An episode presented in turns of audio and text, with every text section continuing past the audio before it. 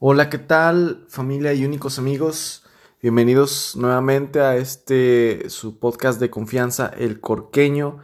En esta ocasión, como les comenté en el episodio anterior, bueno, seguimos en un pequeño viaje que estoy haciendo. Disculpen antes que nada si se escucha eco, estoy en una habitación de hotel, así es que uh, no puedo mejorar mucho el audio. Ay, bueno, ahorita mientras esté así de viaje, eh, no hay mucho que pueda hacer para mejorar esto. Pero regresando a casa, nuevamente ya saben que con la calidad con la que ustedes se merecen. Pues les platico, les de el siguiente punto en la lista de viajes que, que pude hacer. Que de Londres me lancé a Edimburgo. Edimburgo en Escocia. Y eh, no solamente estuve en Edimburgo, sino que también en tierras altas o las Highlands escocesas tan míticas y tan impresionantes de, que, que durante tantos momentos de la historia han sido el campo en donde se han formado muchísimas historias. Pues llegué a Edimburgo eh, hace cuatro o cinco días. Inmediatamente renté un carro y me fui a Highlands, a, a las tierras altas. Entonces, eh, fue un viaje cortito, pero muy padre, muy, muy, muy padre.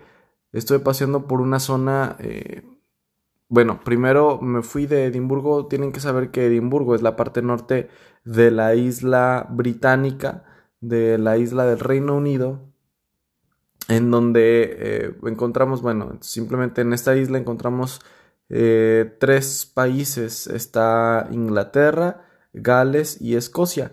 En la parte norte encontramos Escocia. Para quien haya visto Game of Thrones, Escocia prácticamente es como si fuera el país del norte o esta región del norte en el mapa de, mm, eh, George R. R. Martin. R. R. George R. R. George R. R. Martin. Eh, en, donde vive eh, la familia Stark, eh, donde está el muro, donde está el norte justamente. Y pues bueno, así como sale en Game of Thrones, así de mágico es.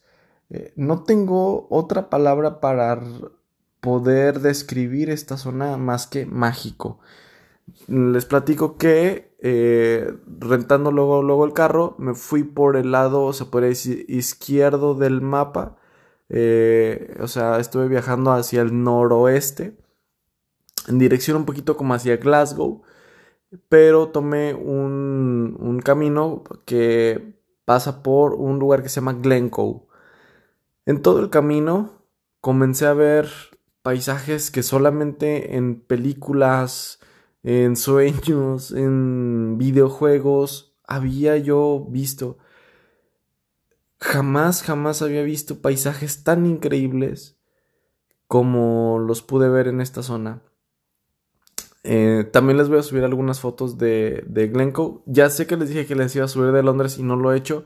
Las voy a subir inmediatamente terminando este episodio. Lo que pasa es que por alguna razón no había tenido muy buena conexión a internet eh, mientras estuve en Reino Unido. Eh, bueno, ahorita digo estuve porque yo ya salí del Reino Unido. Ahorita estoy en el siguiente punto del viaje en el que les voy a, mandar un tercer capítulo. Tercer y último capítulo. Eh, todavía no les quiero spoiler en dónde estoy, pero aquí ya tengo mucho mejor, muchísimo mejor recepción de internet. También tengo Wi-Fi, entonces eso es una gran ventaja. Bueno, entonces siguiendo por el camino me fui por Glencoe y llegué hasta, eh, bueno, pasando por diferentes pueblitos, porque ahí hay pueblitos por doquier, eh, llegando hasta un lugar que hoy, si algún escocés, no creo la verdad, pero si algún escocés me está escuchando, perdone por favor usted, eh, señor de ojos azules y cabellera rojiza, mi pronunciación pero creo que es Drum, Druma, Drumadrovich, Drumadro, Drumadrochit o Drumadrochit, algo así.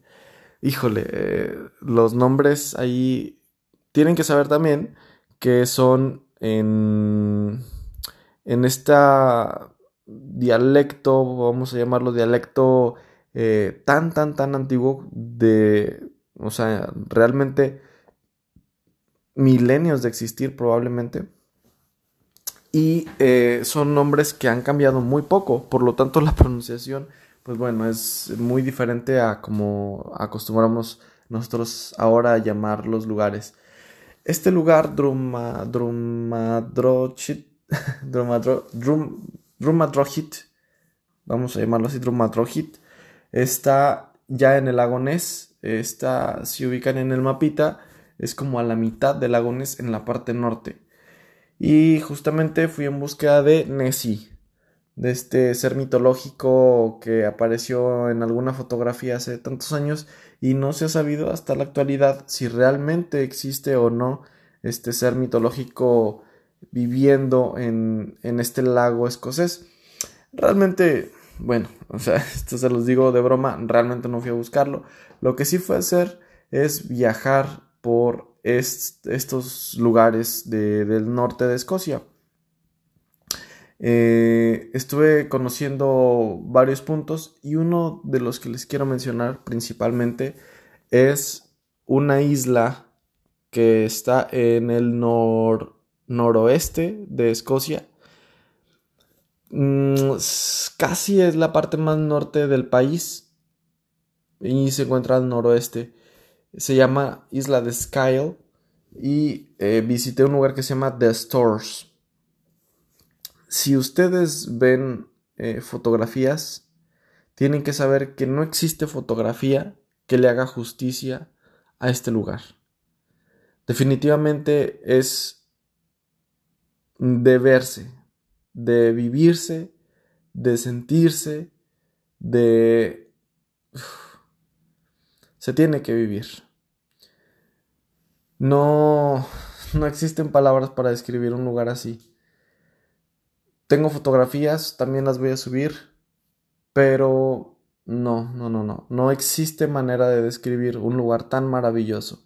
Y es cuando uno se pregunta si existe la posibilidad de que alguien haya diseñado todo esto si hay, eh, llamémoslo como queramos, ¿no? Dios, fuerza creadora, eh, gran arquitecto del universo, como lo quieran llamar, como lo quieran llamar, es cuando uno se pregunta, ¿realmente no existe la posibilidad de que alguien haya diseñado todo esto? Porque es increíble, increíble. Esa palabra tal cual no se puede creer increíble. Ya basta de, de mis recuerdos tan maravillados de este lugar. Regresamos a Druma, Drumadrohit, en donde salen barquitos este, a, a surcar el lago Ness. No lo pude tomar porque eh, el mayor tiempo del día lo estuve pasando por estas zonas eh, un poco más vírgenes, se podría decir, más eh, inexploradas. El lago Ness es mm, turístico, pues porque lo es, porque muchísima gente viene en búsqueda de esta historia. Pero eh, yo tenía intención de conocer lo que no se habla tanto en los viajes escoceses. Bueno, eh, Después de, de eh, viajé a Inverness, que Inverness es la capital del norte de Escocia o de Tierras Altas. Eh, un pueblito, bueno, para ellos una ciudad muy, muy bonita, muy pintoresca. Eh, estuve por ahí solamente unos minutos y de regreso a Edimburgo. Parece que estuve poco tiempo, sí, realmente si hubiera tenido la oportunidad hubiera estado un poco más de tiempo en estos lugares porque de verdad lo merecen. Son lugares que se debe conocer. Es increíble. Eh, regreso a Edimburgo. Y en Edimburgo hay historias, por cada esquina que camines, hay una historia diferente que contar. Edimburgo durante muchísimos años ha sido cuna de autores, o inspiración de muchos otros pintores, escultores, poetas, escritores, etc. creo que ya había dicho escritores, músicos, que se han inspirado en estas calles, callejones y tantos recovecos que tiene la ciudad para ofrecer. Eh, para ponernos en contexto, Edimburgo está en una zona muy privilegiada de Escocia porque tiene, eh, se puede decir, entrada al mar, está muy muy cerca del mar y además está en una colina justamente en donde se construye el castillo de Edimburgo que los escoceses utilizan, bueno, escoceses, ingleses, eh, normandos y bueno, muchísimas civilizaciones a lo largo de la historia para proteger esa zona que es eh, muy buena para el comercio y no solamente para eso, sino para los recursos, para la entrada también a la isla, es un punto estratégico perfecto. Así es que la ciudad tiene muchísima, muchísima historia, principalmente relacionada justamente con esta lucha entre los ingleses y los escoceses por el control de la, de la zona de Escocia.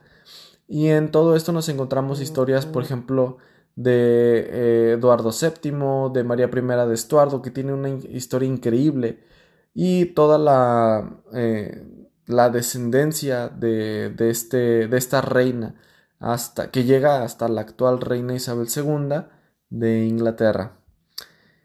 Y eh, bueno, encontramos palacios, encontramos castillos, no solamente eso, sino muchísimos, como ya les decía, muchísimos pasadizos, callejones, eh, puentes que te cuentan tantas, tantas historias. Tuve la oportunidad de conocer principalmente lugares muy, muy icónicos como lo es Victoria Street. Victoria Street, eh, no, no creen que venden ahí solamente Victoria's Secret, sino que venden muchísimas cosas muy icónicas de, de Escocia. Eh, sin intención de apropiación cultural, pero me, me compré un kilt que es esta mal llamada falda, em, es justamente, bueno, en cuestión histórica, es una tela muy, muy, muy larga, como si fuera un chal, vamos a, identificarlo así, como si fuera un chal, em, y que los escoceses se amarraban al cuerpo, se lo ponían cruzándoles la espalda, el pecho, y eh, finalmente lo amarraban alrededor de su cintura simulando como si fuera una falda o un vestido. No es una falda y si se los dices se, se molestan bastante porque sí, no lo es, no es una falda. Es incluso una prenda que se utiliza actualmente como un elemento muy formal de, de, la vestimenta de los escoceses. Se utiliza para ceremonias como bodas, para entrega de título, por ejemplo, universitario, etc. Se utiliza en muchos momentos así muy, muy importantes y eh, es muy icónico. En todos estos lugares, pues bueno, fui aprendiendo de su historia, de los personajes que han pasado por estas calles, principalmente, como ya les decía, de María I de Estuardo, que si pueden conocer su historia es muy, muy apasionante. Eh, fue la única reina católica, si no me equivoco, en la historia de Escocia.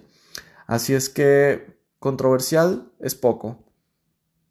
También en, uno de los días que estuve por allá, me di una vuelta por una capilla que está a las afueras de Edimburgo, en el sureste de la ciudad, del casco antiguo de la ciudad. Una capilla que para muchos de ustedes que me estén escuchando puede ser que conozcan ya porque hayan visto la película de El Código da Vinci.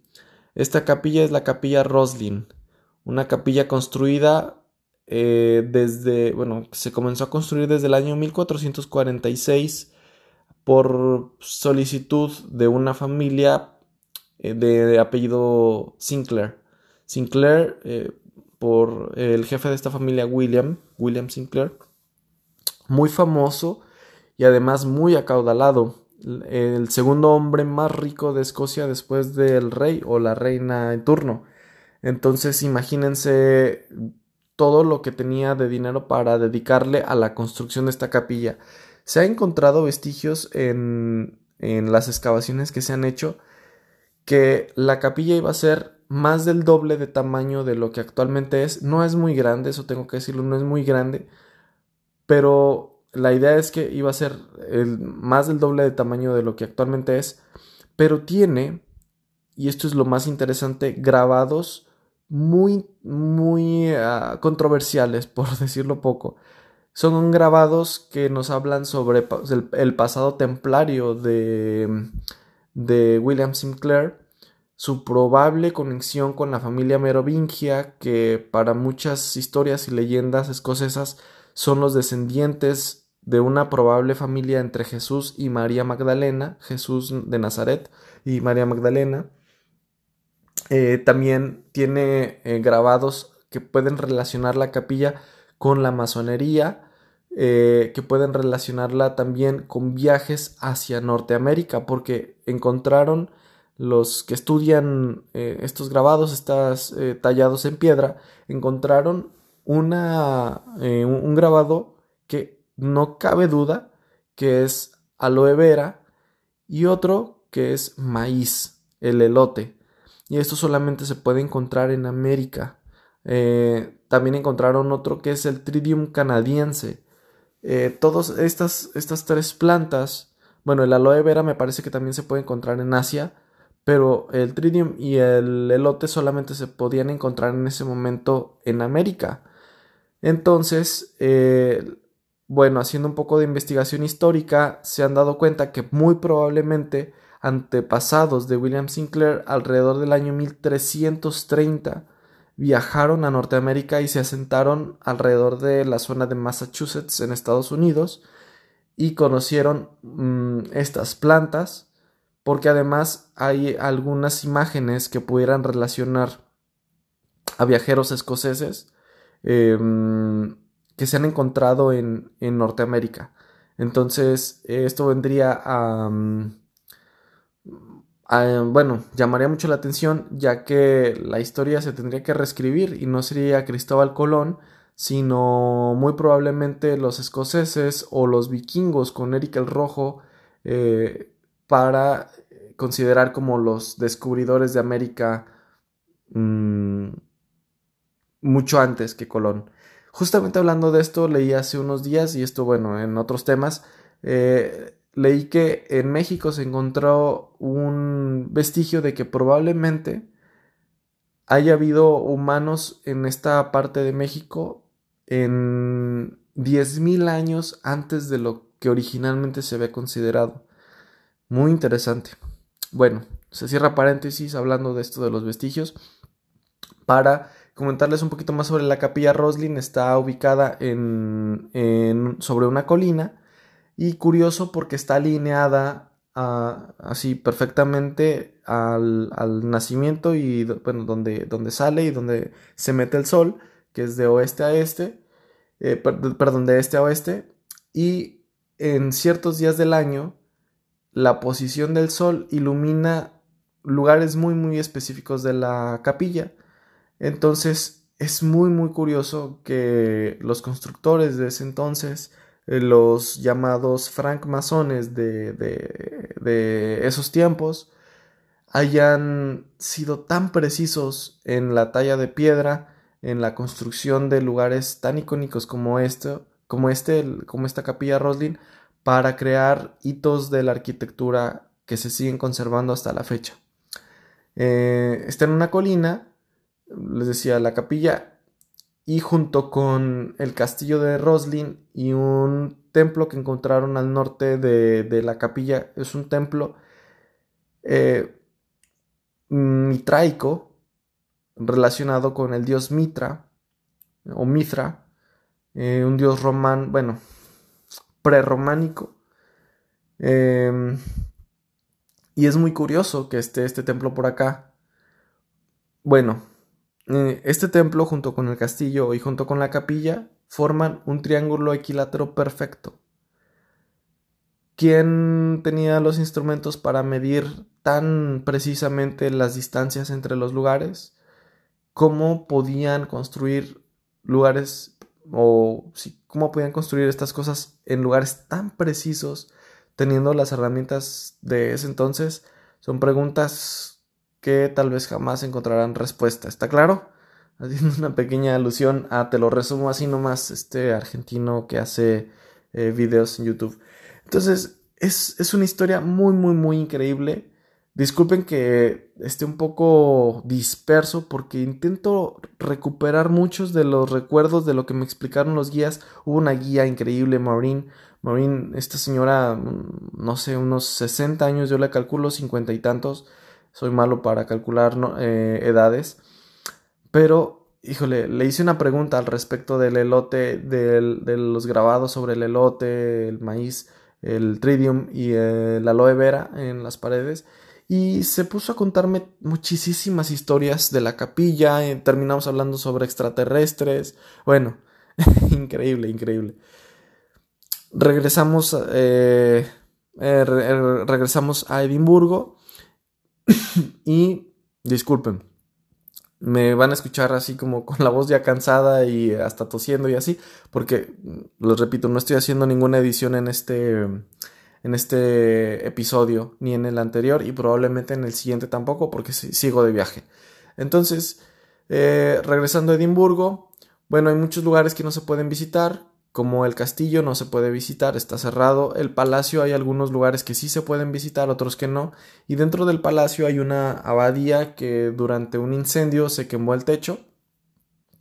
Y si ustedes ven fotografías de la abadía que, está aquí en, en Edimburgo, encontrarán que se parece demasiado, demasiado a... Bueno, no, quiero hacer spoiler, aunque ya pasó mucho tiempo de, que salió la última temporada de Game of Thrones, pero se parece mucho a un edificio que van a ver en la última temporada de Game of Thrones. Es muy, muy interesante. Y seguramente, y es que se lo repito, seguramente muchísimos autores como J.K. Rowling, la escritora de Harry Potter, o George R.R. R. Martin, el escritor de Canción de Hielo y Fuego, definitivamente debieron de haberse inspirado en estas calles, en estas construcciones, en esta... Eh, en este ambiente que se vive dentro de Edimburgo. Un ambiente de leyendas, un ambiente de historia, de mm, mucho aprendizaje, que definitivamente si tienen la oportunidad en algún momento, por favor, tienen que visitar. Tienen que visitar. Eh, y como cereza del pastel, un recorrido por las eh, bóvedas antiguas de, la ciudad, por estas calles y pasadizos secretos. Eh, y bueno, les estoy platicando sobre un tour que tomé en donde nos cuentan sobre fantasmas, sobre historias de ultratumba que han ocurrido en Edimburgo. en este tour se visita el cementerio de los Greyfriars, Greyfriars que son los frailes grises. Eh, estos monjes, si no me equivoco, presbiterianos, que vivieron también en Edimburgo em, y tienen, tienen este cementerio.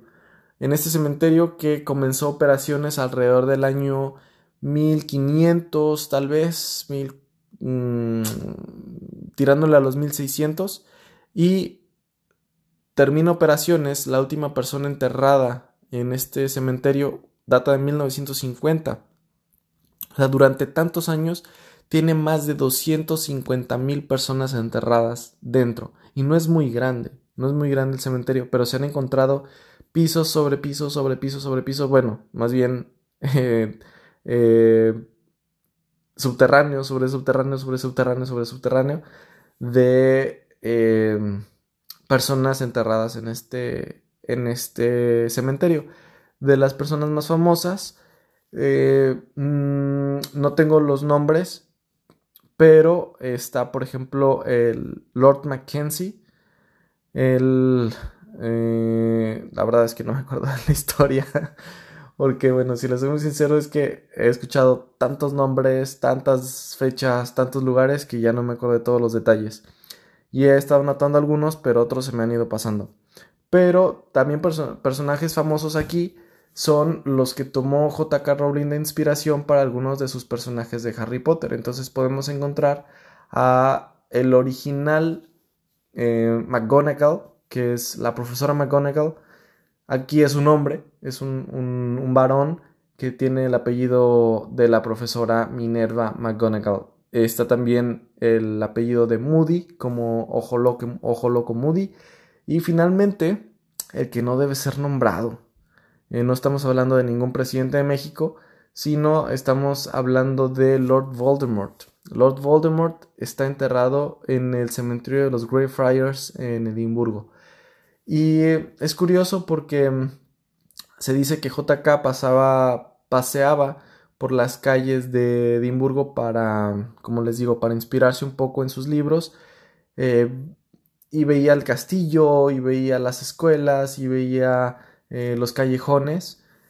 Y justamente también paseando por los cementerios, vio nombres y se inspiró en ellos. Para mí, que yo soy un amante de Harry Potter, eh, fue una visita obligada. Encontramos también aquí una, no es una tumba, ojo, no es una tumba, es un pequeño monumento, un recordatorio a un perrito. Es probablemente el ser más célebre eh, que se encuentra ahí en, el cementerio de los Greyfriars. Eh, es un perrito llamado Bobby, en donde eh, no tengo muy claro si muere su dueño y durante 16 años el perrito va a visitarlo a la tumba, o si el perrito vivió 16 años y parte de, esos años vivió visitando la tumba de su amo. Em, entonces es muy querido por la ciudad. Eh, imaginen que es como la historia de Hachiko, pero en Escocia. Muy bonita, una historia eh, muy, muy triste, pero bonita. Y la gente va a dejarle como recuerdo a, a este monumento que tiene va a dejarle unos palitos de madera ahí en su en su en su monumento. Entonces es muy bonito. Si visitan Edimburgo, tienen que también tomar un poco de whisky o ginebra, que son clásicos escoceses.